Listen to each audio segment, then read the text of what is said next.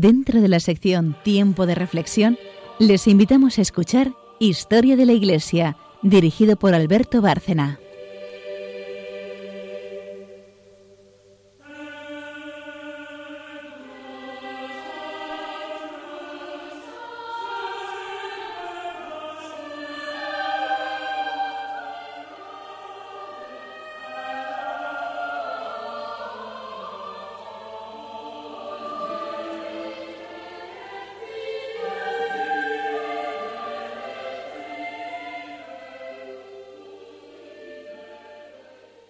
Buenas noches oyentes de Radio María y de Historia de la Iglesia.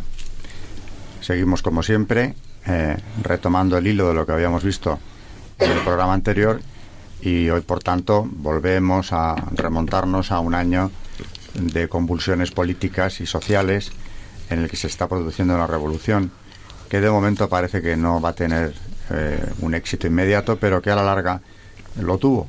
Una revolución sociológica, cultural, sexual, que marcará el siglo XX, lo que quedaba de siglo, sobre todo el final del siglo, y que está marcando muy fuertemente el presente siglo. Estoy hablando del 68, la revolución cultural del 68, el mayo francés es el epicentro de esa revolución, también eh, vemos un reflejo de la misma en Estados Unidos, en Berkeley, es un año clave el 68, y en ese año veíamos en el programa pasado que precisamente en ese ambiente convulso, mm, contestatario y difícil del 68 aparece la Humane Vitae, una de las encíclicas más controvertidas de toda la historia reciente de la Iglesia. Antes de profundizar en esto, porque nos queda mucho que hablar del tema, vamos a presentarnos todos y a saludar todos. Buenas noches, María Ornedo. Buenas noches a todos los oyentes de Radio María. Charo Gutiérrez. Buenas noches. Carmen Turdemontis. Buenas noches. Buenas noches a las tres y a todos nuestros oyentes. Volvemos, por tanto, enlazando con esa revolución cultural y, social del 68, una revolución tan peculiar como aquella, en la que todo se puso del revés, todo se puso en cuestión, eh, parecía que nada de lo que había llegado hasta entonces tendría validez a partir de ese momento, especialmente, claro, estamos hablando de Occidente, y en ese momento, digo, precisamente muy poco tiempo después del Mayo francés, ese verano, en julio, creo que es exactamente en el mes de julio, aparece la Humanevite de Pablo VI. Como para poner las cosas en su sitio y después de esa revolución sexual. Naturalmente, esta encíclica, Pablo VI no la estaba preparando como una respuesta a la revolución del 68. Llevaba mucho tiempo elaborándose, pero viene a aparecer en un momento crítico y especialmente oportuno que es la resaca del Mayo francés. Eh, donde, como decía, todo se ha tratado de subvertir. El orden natural, desde luego, empezaba ya a discutirse y la naturaleza de las relaciones sexuales, la sexualidad eh, humana, naturalmente también se había puesto en cuestión, eh, señalándose ya más como un fin en sí mismo que como un objetivo. Se disociaba ya claramente a partir de aquí reproducción de sexualidad humana. La humana evite digo, tiene, mm, tiene párrafos casi todos muy controvertidos, pero hay uno especialmente que lo ha sido y lo sigue siendo hasta el día de hoy, que es el de los medios eh, o vías lícitas e ilícitas para regular los nacimientos. Recordemos que en esta encíclica se habla ya de la paternidad responsable, pero el mismo Papa fija cuáles son los límites de esa paternidad responsable en cuanto a las relaciones sexuales dentro del matrimonio. ¿Cuáles son las vías ilícitas que señala el Papa a los eh, matrimonios cristianos? Y a los no cristianos también, porque claro, la, Iglesia en su, en su doctrina habla urbi et orbe, desde la ciudad, pero también para el mundo, no ad intra y ad extra.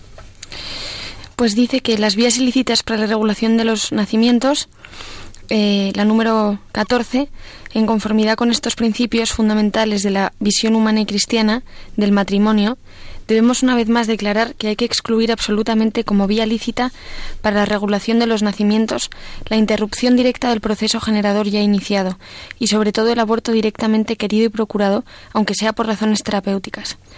Hay que excluir igualmente, como el magisterio de la Iglesia ha declarado muchas veces, la esterilización directa, perpetua o temporal, tanto del hombre como de la mujer, Queda además excluida toda acción que, o en previsión del acto conyugal o en su realización o en el desarrollo de sus consecuencias naturales, se proponga como fin o como medio hacer imposible la procreación. Tampoco se puede invocar se pueden invocar como razones válidas para justificar los actos conyugales intencionalmente infecundos el mal menor o el hecho de que tales actos constituirían con todo un todo con los actos fecundos anteriores o que seguirán después y que por tanto compartirían la única e idéntica bondad moral. En verdad, si es lícito alguna vez tolerar un mal menor a fin de evitar un mal mayor o de promover un bien más grande, no es lícito ni aun por razones gravísimas hacer el mal para conseguir el bien, es decir, hacer objeto de un acto positivo de voluntad lo que es intrínsecamente desordenado y por lo mismo indigno de la persona humana, aunque con ello se quisiese salvaguardar o promover el bien individual, familiar o social. Es por tanto un error pensar que en un acto conyugal hecho voluntariamente infecundo y por esto intrínsecamente deshonesto pueda ser conestado por el conjunto de una vida conyugal fecunda. Como dice Pablo VI, esto es doctrina de la Iglesia, pero pocos papas lo han dicho con tanta claridad y además en un momento tan difícil como ya era aquel. Eh, las relaciones, eh, la sexualidad dentro del matrimonio, cada uno de los actos eh, conyugales hay que verlos de uno en uno. Es decir, no se puede justificar que en un matrimonio fecundo, en el sentido de que ha tenido hijos, luego cualquier tipo de actividad sexual eh, pueda estar legitimada por aquello de que a veces son fecundos, otras veces no. Eh, una cosa es la paternidad responsable de la que hablábamos el otro día y otra cosa es la naturaleza del acto conyugal visto en sí mismo, que como dice el Papa, no puede ser nunca indigno de la naturaleza humana. Ahí, eh, naturalmente, claro, mm, la polémica ya desde el primer momento se, se abrió en torno a esta cuestión, porque para, para muchos las relaciones dentro del matrimonio eran perfectamente, eh, estaban justificadas cualquier actividad sexual, puesto que estaban casados. Y como tenían hijos o los habían tenido o pensaban tenerlos eh, con la frecuencia que fuese, pues lo que hicieran entre tanto era algo que se podía justificar en cualquier momento y, cualquier actividad. Y lo que está diciendo aquí Pablo VI es precisamente lo contrario. No se puede justificar ese mal menor porque hay que salvaguardar la dignidad de la relación conyugal en todo momento a lo largo de la relación matrimonial. María nos ha traído comentarios sobre el tema, sobre la sexualidad dentro del matrimonio, eh, que se han desarrollado después, pero que aquí aparecen ya en este párrafo con toda claridad. Sí, sobre todo porque Juan Pablo II, en Familiares Consortio, eh, da una definición sobre en, relación con el matrimonio y la familia que voy a decir ahora. Dice así, el amor, como hemos señalado, mm, es la vocación fundamental e innata de todo ser humano. Esto lo dice Juan Pablo II en esta encíclica. Dice así, la revelación cristiana conoce dos modos específicos de realizar íntegramente la vocación de la persona humana al amor, el matrimonio y la virginidad. Tanto el uno como la otra, en su forma propia, son una concretización de la verdad más profunda del hombre, de su ser imagen de Dios. Son dos modos de realizarse esa entrega, esa donación total a la que está llamado el hombre. La sexualidad es la señal inscrita en la naturaleza humana de esa llamada, que impregna toda la realidad del hombre, desde la realidad biológica hasta la espiritual. El matrimonio es un cauce que se descubre en la misma naturaleza por el que el hombre, varón y mujer pueden llevar a término su vocación fundamental. Es en el matrimonio, pacto de amor conyugal, donde el varón y la mujer hacen el compromiso de la donación de sus personas en el ámbito de su conyugabilidad. No sería tal donación si no supusiera la entrega de la totalidad de la persona. La donación conyugal exige la totalidad espiritual y corporal. La donación física sería un engaño si no fuera signo y fruto del amor, de una donación en la que está presente toda la persona, incluso en su dimensión temporal. Si la persona se reservara algo o la posibilidad de decidir de otra manera en orden del futuro, ya no se donaría totalmente. Este es otro punto de, de la misma encíclica. Se constituye de este modo el matrimonio como el único lugar digno donde la persona humana es concebida por amor, fruto de la donación, del amor de sus progenitores y recibida como un don. El amor es esencialmente un don y el amor conyugal no se agota dentro de la pareja, ya que hace capaces de la máxima donación posible por la que se convierten en cooperadores de Dios en el don de la vida a una nueva persona humana. De este modo los cónyuges, a la vez que se dan entre sí, dan más allá de sí mismos la realidad del Hijo, reflejo viviente de su amor y signo permanente de la unidad conyugal y síntesis viva e inseparable del Padre y de la Madre. Todo esto son las, las expresiones de Juan Pablo II con respecto a la donación de los esposos, ¿no? Y verdaderamente nos olvidamos de la importancia que tiene, sobre todo en el sentido de que somos cooperadores con Dios de la procreación humana, o sea, Dios elige al hombre para que le ayude en su tarea. Es que no nos damos cuenta de lo que de lo que a Dios le importa al hombre, ¿no? Para hacerle cooperador de él para la vida humana. A veces, y yo creo que esta, este eh, endiosamiento del, del, hombre del que hemos hablado en estos últimos programas eh, se nos contagia porque nos olvidamos de que tenemos un dueño.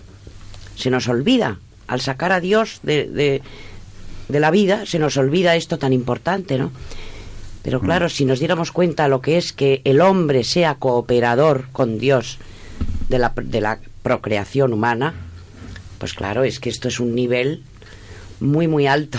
Hombre, verdaderamente mm, en, en ese, en ese terreno, en esa cooperación a la que Dios llama al hombre, eh, se ve como en pocos otros ámbitos la importancia de, del hombre, la importancia de la dignidad humana, al extremo de que Dios para realizar su obra cuenta con el hombre, cuenta con el hombre y con la mujer en esa unión eh, que se abre a la vida y por tanto todo acto conyugal tiene que ser abierto a la vida dentro de que se contemple la posibilidad de que no todo acto conyugal sea fecundo, recurriendo a los periodos infecundos, que es el método permitido, pero en el que no se ha utilizado ningún tipo de instrumento.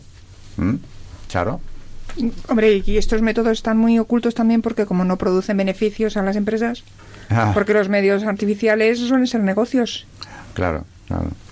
Entonces, eh, esto mejor no hablar del asunto, pero en cualquier caso, el acto conyugal tiene mm, la misma dignidad en todo momento, de manera que no se puede decir, bueno, pues ahora mm, tengo, digamos, un periodo de vacaciones, ¿no?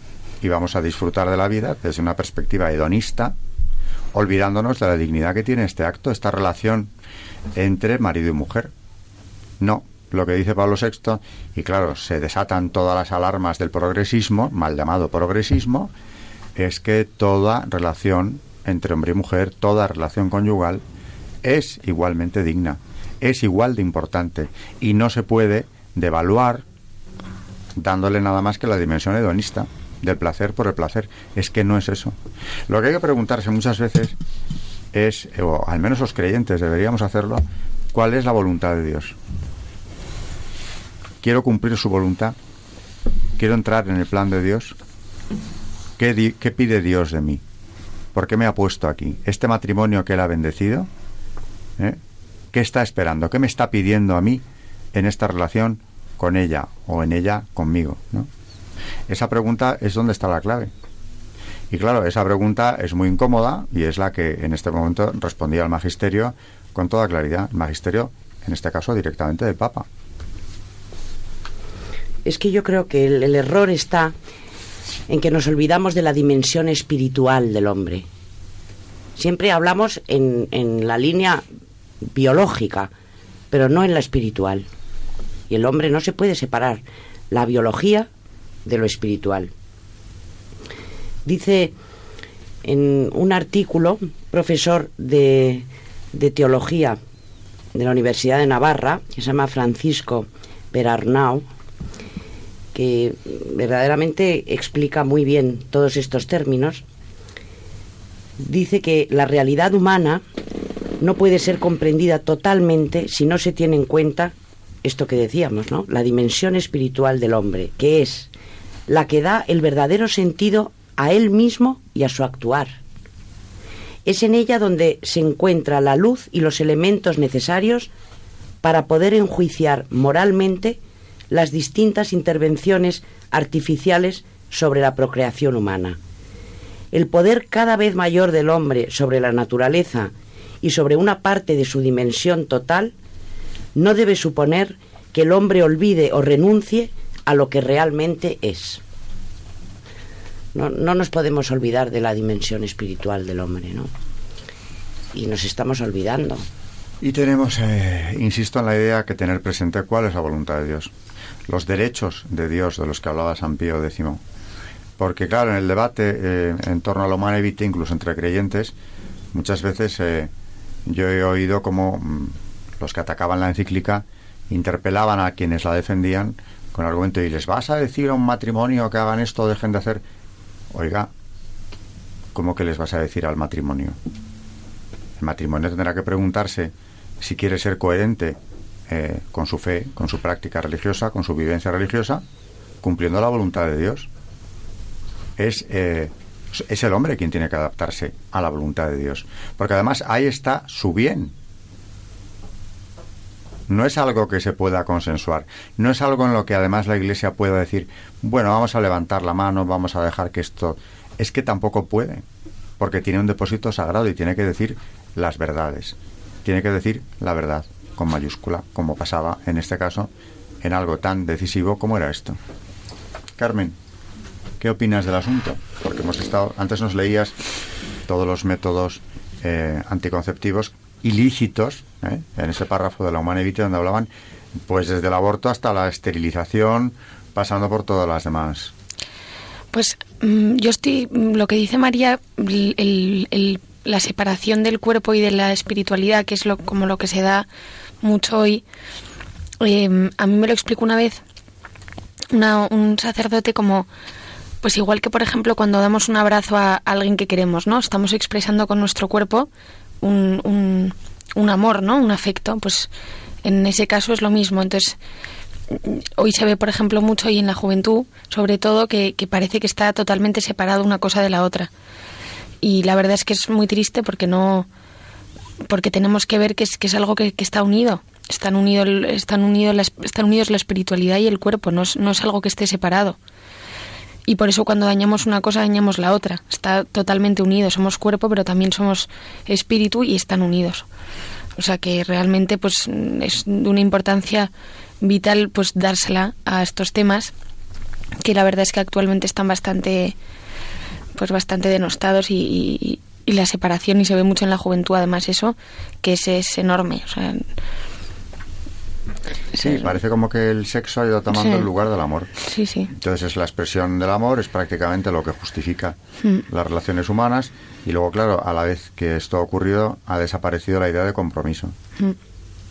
También explica este profesor algo que también nos olvidamos y es eh, sobre la dignidad del hijo.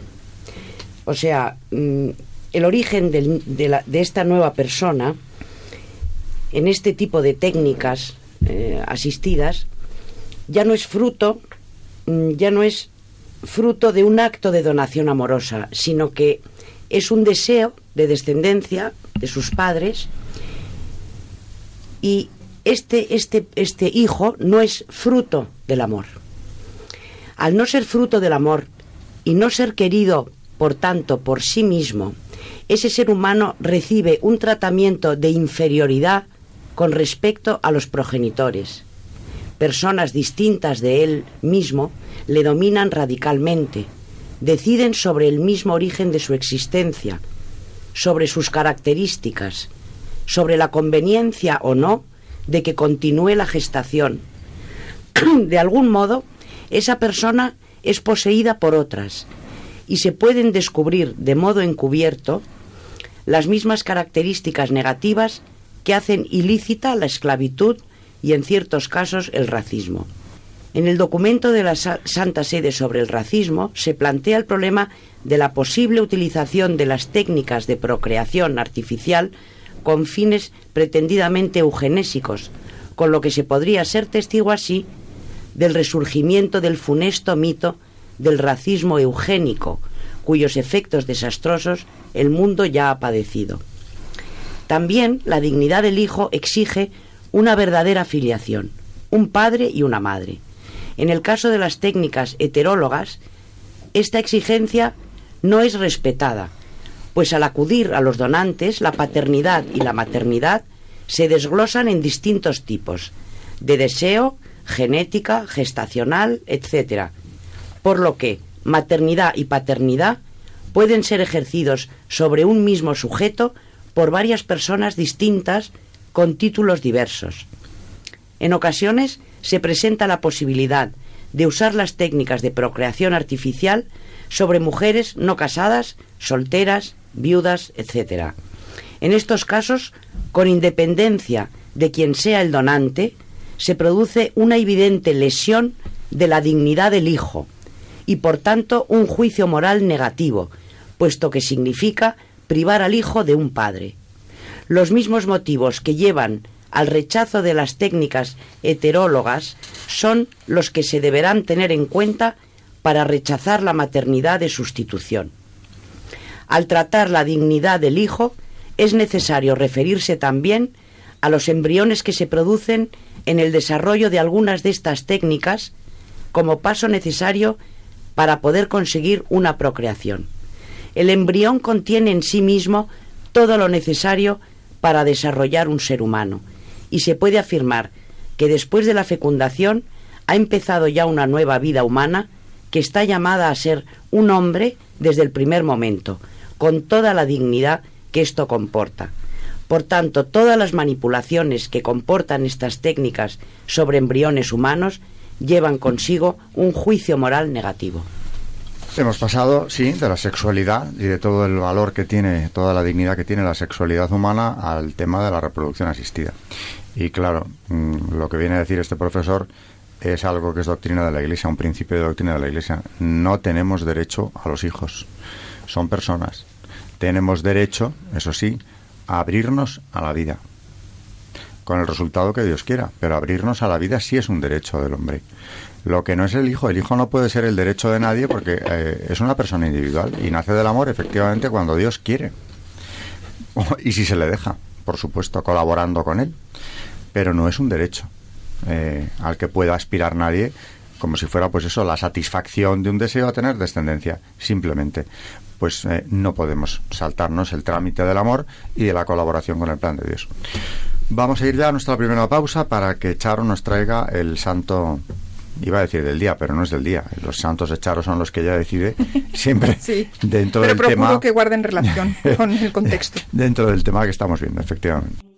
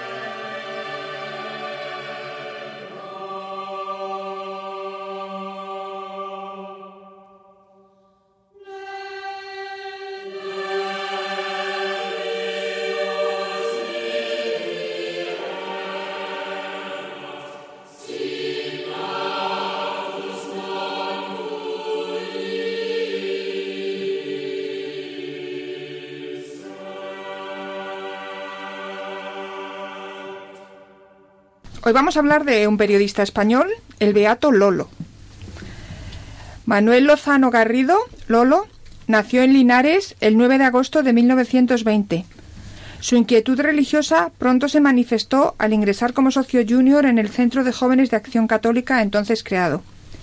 A lo largo de aquellos primeros años de su vida, Lolo supo aplicar a su existencia la piedad, el estudio y la oración como instrumentos del fortalecimiento de su alma y como preparación para lo que luego tendría que pasar. Con 18 años, en 1938, fue encarcelado durante tres meses en el contexto de la guerra civil y persecución religiosa que España sufrió y padeció entre los años 36 y 39. Y antes de terminar la contienda civil, aparecieron los primeros síntomas de lo que era una enfermedad reumática que le iría con el tiempo impidiendo realizar muchos de los movimientos que hasta entonces tenía como normales y habituales. Esto, sin embargo, no arredró a Manuel, que acabada la guerra retomó sus estudios y sobre todo su actividad apostólica. Fue nombrado vicesecretario general del Centro de Juventud de Acción Católica, donde militaba. A los 22 años, Manuel se ve confinado a una silla de ruedas y desde 1943, un año después, sufre inmovilidad total, a lo que sumó la pérdida de la vista en los últimos nueve años de su vida y el ingreso en 1964 en la ONCE. Manuel empezó a colaborar en emisiones de radio a pesar de sus especiales circunstancias físicas. En 1940 escribe su primer artículo en la revista Cruzada. Funda la obra Pía Sinaí en 1956, dedicada a formar grupos de oración por la prensa. También escribe artículos en la prensa local y nacional.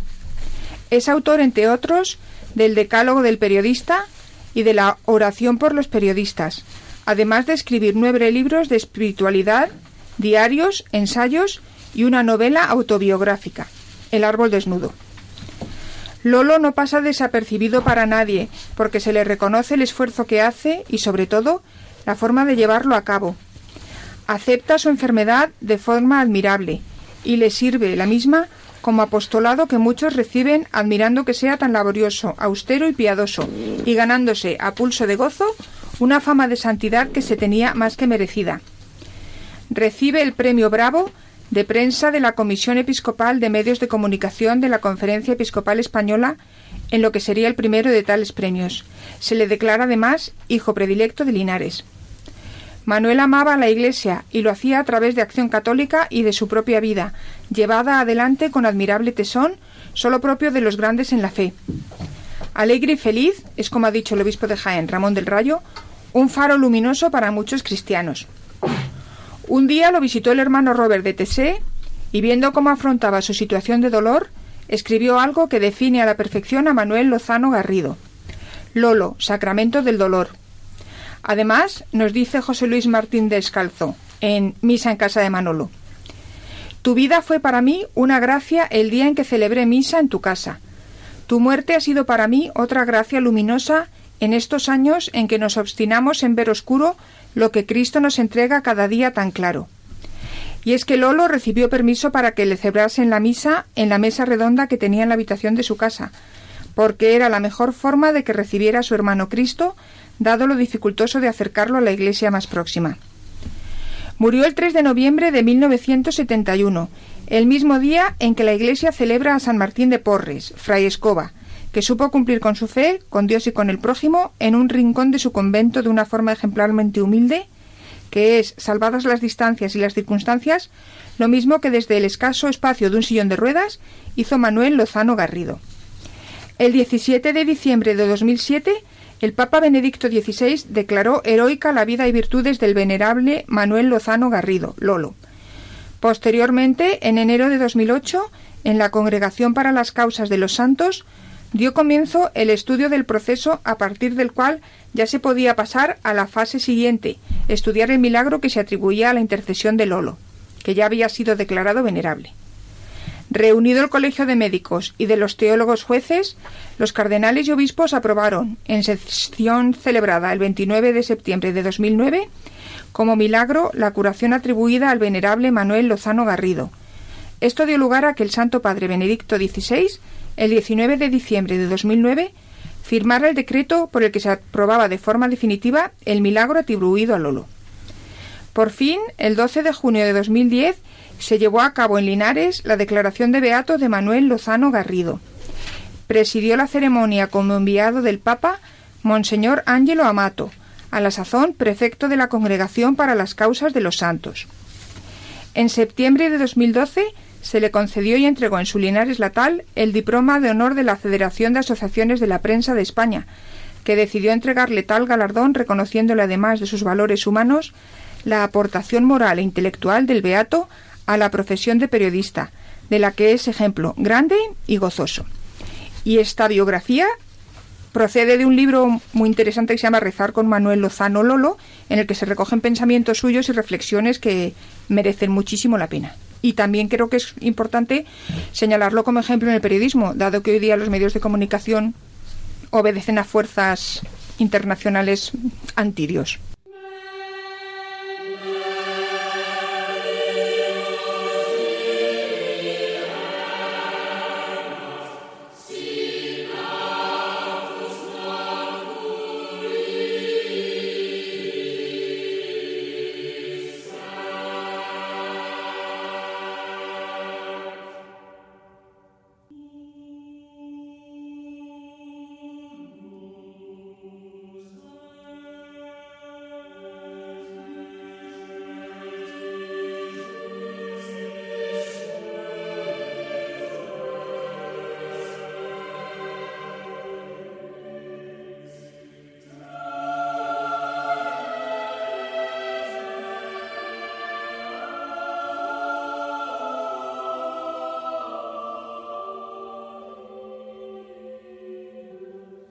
Un santo periodista y español.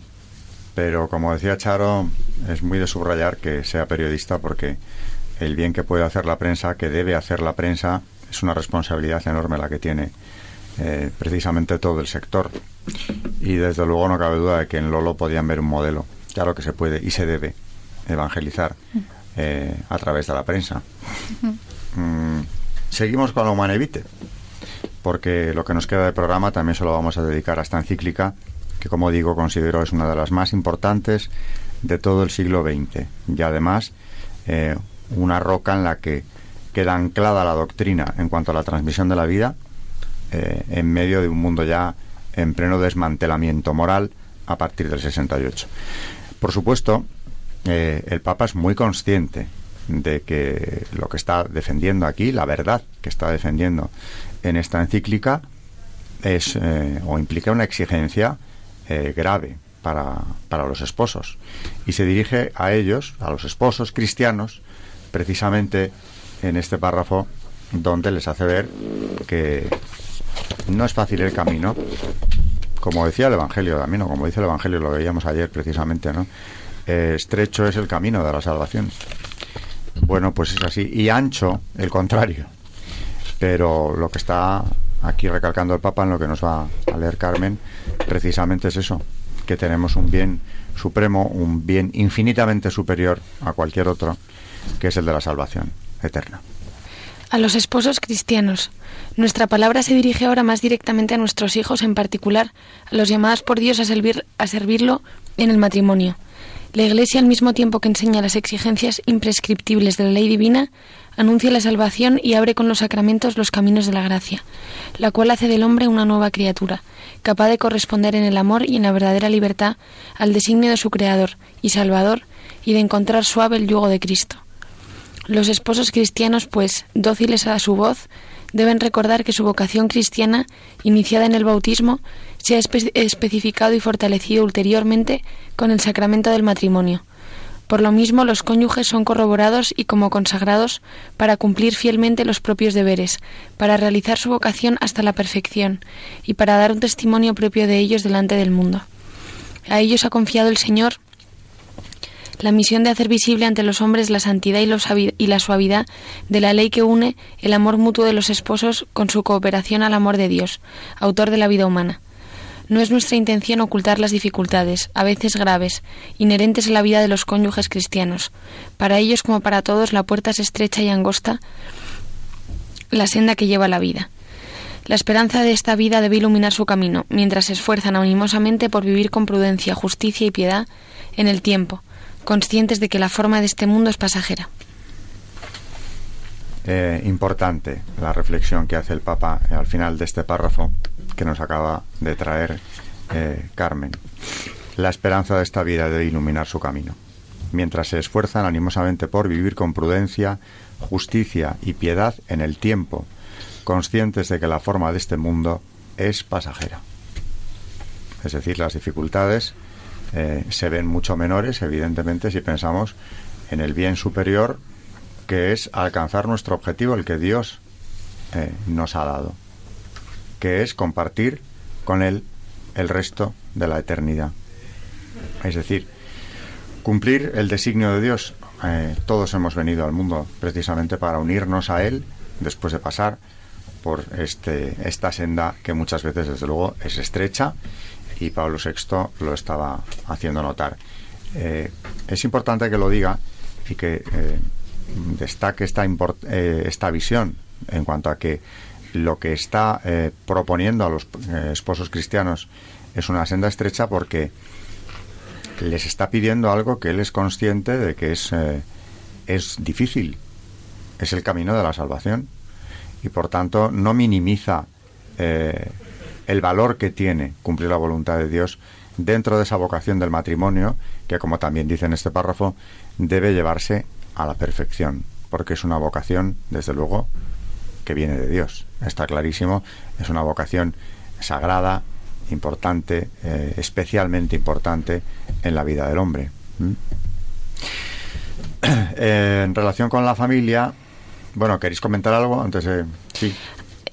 En relación a, precisamente al, al, matrimonio, eh, me ha parecido muy interesante una carta de, de Monseñor eh, Charles Chaput, que era eh, arzobispo de Denver en el 98, y, y hablaba, bueno, escribió escribió una carta pastoral sobre mm, toda la, todos los aspectos más importantes de la, de la humana. Y dice, me ha parecido muy interesante sobre precisamente la sexualidad y los y el matrimonio, eh, y hablando de la humana evite, dice que, que mm, al presentar la naturaleza del matrimonio cristiano a una nueva generación, debemos formular sus satisfacciones planificantes por lo menos tan bien como sus deberes.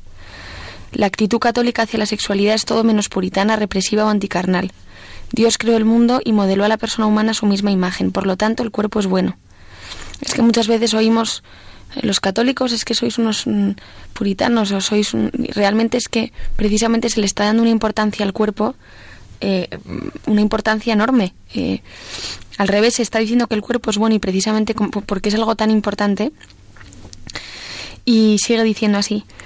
De hecho, para mí ha sido muchas veces una fuente de gran humor escuchar de incógnito cómo personas se quejaban sobre la supuesta sexualidad embotellada de la doctrina moral católica y el tamaño de muchas buenas familias católicas, de donde uno se pregunta, ¿piensan ellos que vienen los bebés?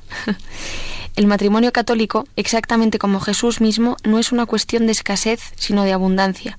No es una cuestión de esterilidad, sino más bien de la fecundidad, que fluye del amor unitivo y procreativo. El amor conyugal católico implica siempre la posibilidad de una nueva vida, y porque lo hace, aleja la soledad y afirma el futuro. Y porque afirma el futuro se convierte en una hoguera de esperanza en un mundo inclinado a la locura. En efecto, el matrimonio católico es atractivo porque es sincero. Está diseñado para las criaturas que somos, personas hechas para la comunión. Los esposos se completan uno al otro.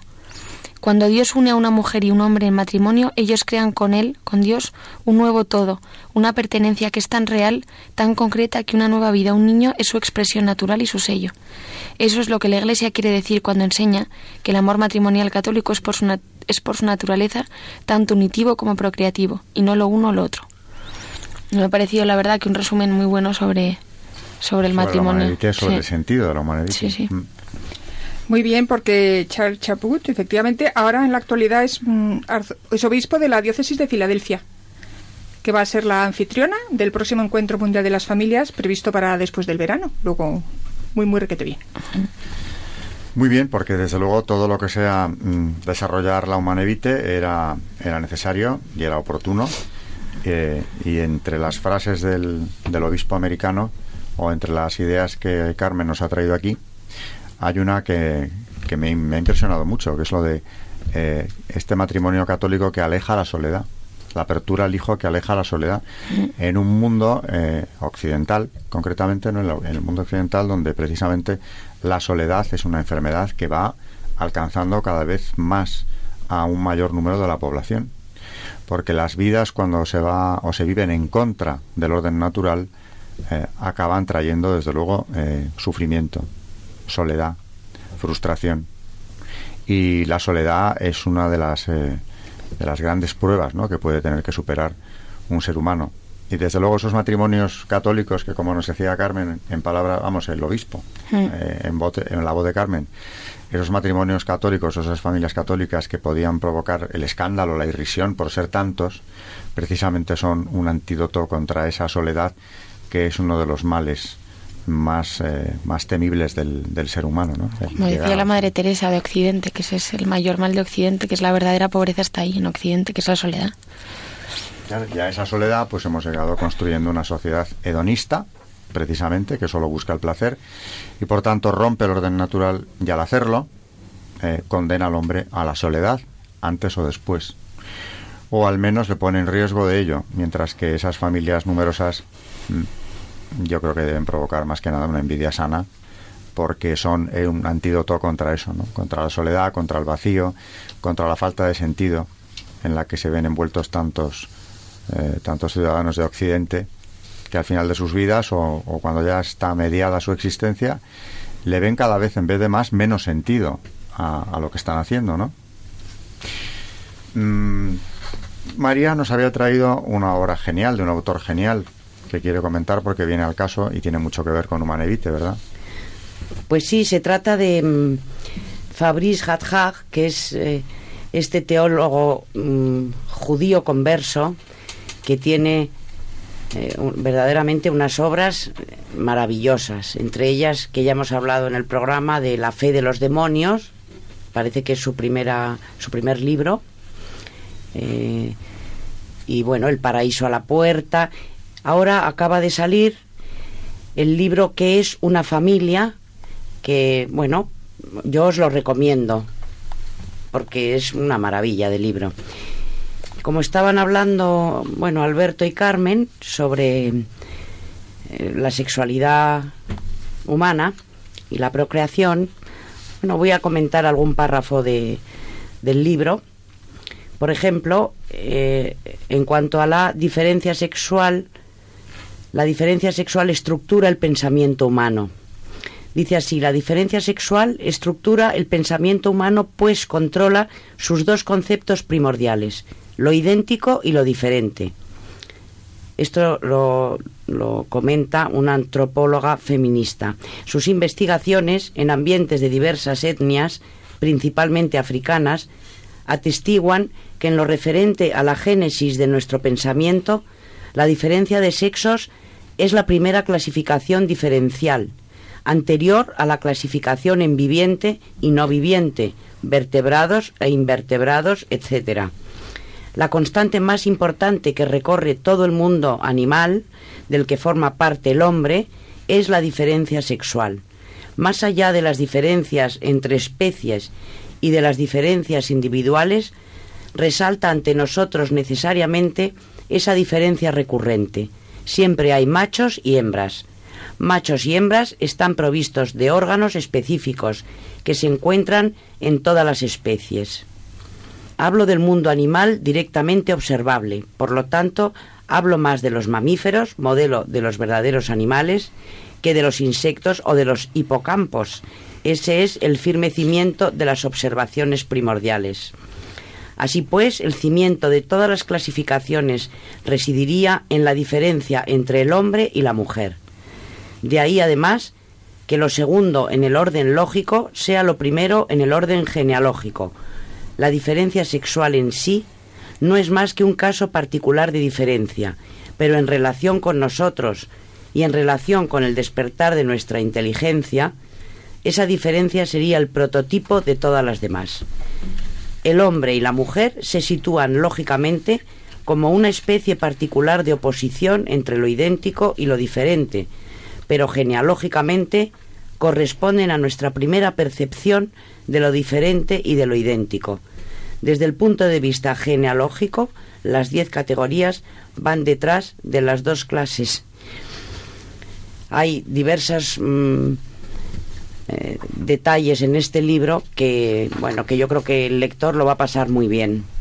Y hay una cita con la que empieza el libro de, de Malaquías en la que dice, volverá el corazón de los padres a sus hijos y el corazón de los hijos a sus padres. No vaya a ser que yo tenga que entregar el país al anatema. Es Malaquías 3, 24. El orden natural, en definitiva, ¿no? que no es eh, ninguna casualidad, es un orden eh, perfectamente estructurado por Dios y, que el hombre muchas veces se ha empeñado en deshacer. Mm, antes nos has traído también una cita en temas de moral matrimonial, de la concepción eh, a la procreación artificial, que de lo que habías señalado como punto final sobre la valoración de las intervenciones artificiales en la procreación humana, hace una síntesis con unos puntos muy claros y brevemente resume el autor eh, cuáles son los puntos que tenemos que tener en cuenta en, en este último párrafo. Mm, dice así, antes de realizar la valoración moral en su conjunto, es importante señalar que no todas las intervenciones sobre la procreación son moralmente reprobables. En muchas ocasiones, los avances técnicos y biomédicos pueden contribuir a hacer posible que los esposos realicen plenamente su vocación a una verdadera paternidad responsable. Solamente tendrán una valoración negativa cuando supongan la lesión de la dignidad de la persona humana, ya sea de los esposos o ya sea la de los hijos que van a ser concebidos. Hemos analizado diferentes formas de intervención artificial sobre la procreación humana y su valoración particular. En síntesis, podemos resumir las conclusiones en estos puntos. Primero, solamente la procreación dentro del matrimonio responde a las exigencias de la dignidad de la persona. Segundo, dentro del matrimonio solo se respeta íntegramente dicha dignidad cuando la procreación es fruto del acto conyugal. Y tercero, cualquier intervención artificial que suponga la disociación voluntaria de los dos significados del acto conyugal, unitivo y procreativo, lleva consigo siempre, de modo inmediato, la lesión de la dignidad de la persona humana y es por tanto moralmente ilícita. Esto es de Fideles Laici, el número 37. Bueno, pues esta es la fe, esta es la fe de la Iglesia, este es el magisterio de la Iglesia, bien claro y bien, bien expuesto aquí.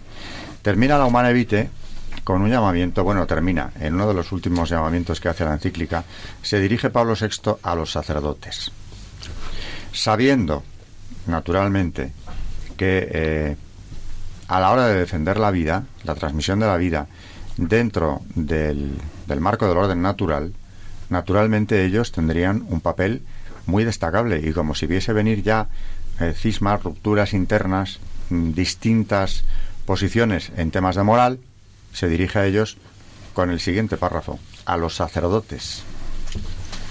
Amados hijos sacerdotes, que sois por vocación los consejeros y los directores espirituales de las personas y de las familias, a vosotros queremos dirigirnos ahora con toda confianza. Vuestra primera incumbencia, en especial la de aquellos que enseñan la teología moral, es exponer sin ambigüedades la doctrina de la Iglesia sobre el matrimonio. Sed los primeros en dar ejemplo de obsequio leal, interna y externamente, al magisterio de la Iglesia en el ejercicio de vuestro ministerio. Tal obsequio, bien lo sabéis, es obligatorio no sólo por las razones aducidas, sino sobre todo por razón de la luz del Espíritu Santo, de la cual están particularmente asistidos los pastores de la Iglesia para ilustrar la verdad.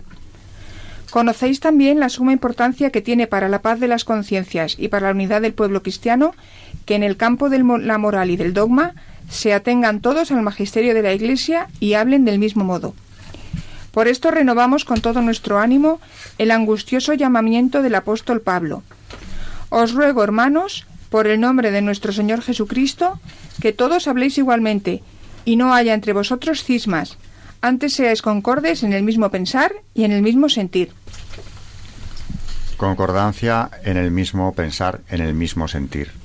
En tiempos de crisis, desde luego, para el pueblo de Dios es necesario que siempre lo es, pero en estos tiempos especialmente que los pastores sean auténticos guías de, este pueblo.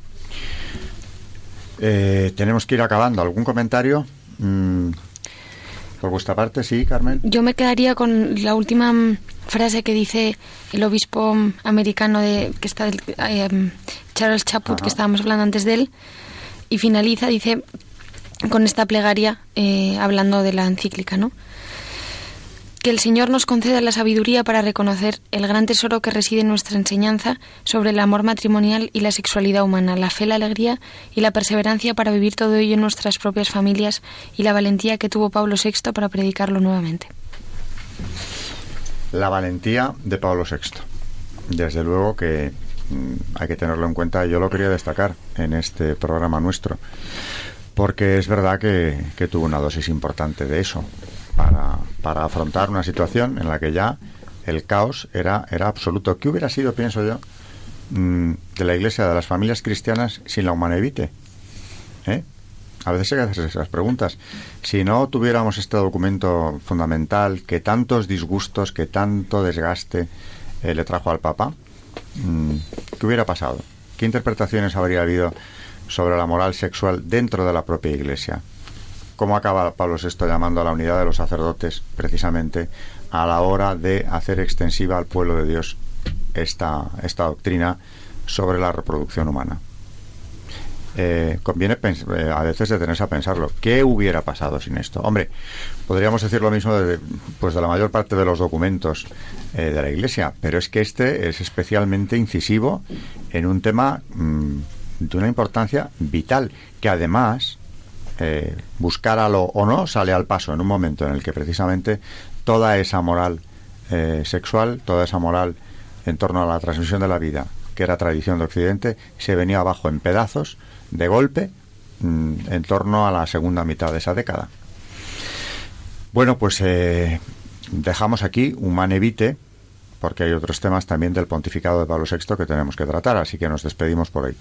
María Ornedo, buenas noches. Buenas noches, muchas gracias. Charo Gutiérrez. Hasta el próximo programa, si Dios quiere. Y Carmen Tur de Montis. Buenas noches y gracias. Buenas noches, oyentes de Radio María y de Historia de la Iglesia.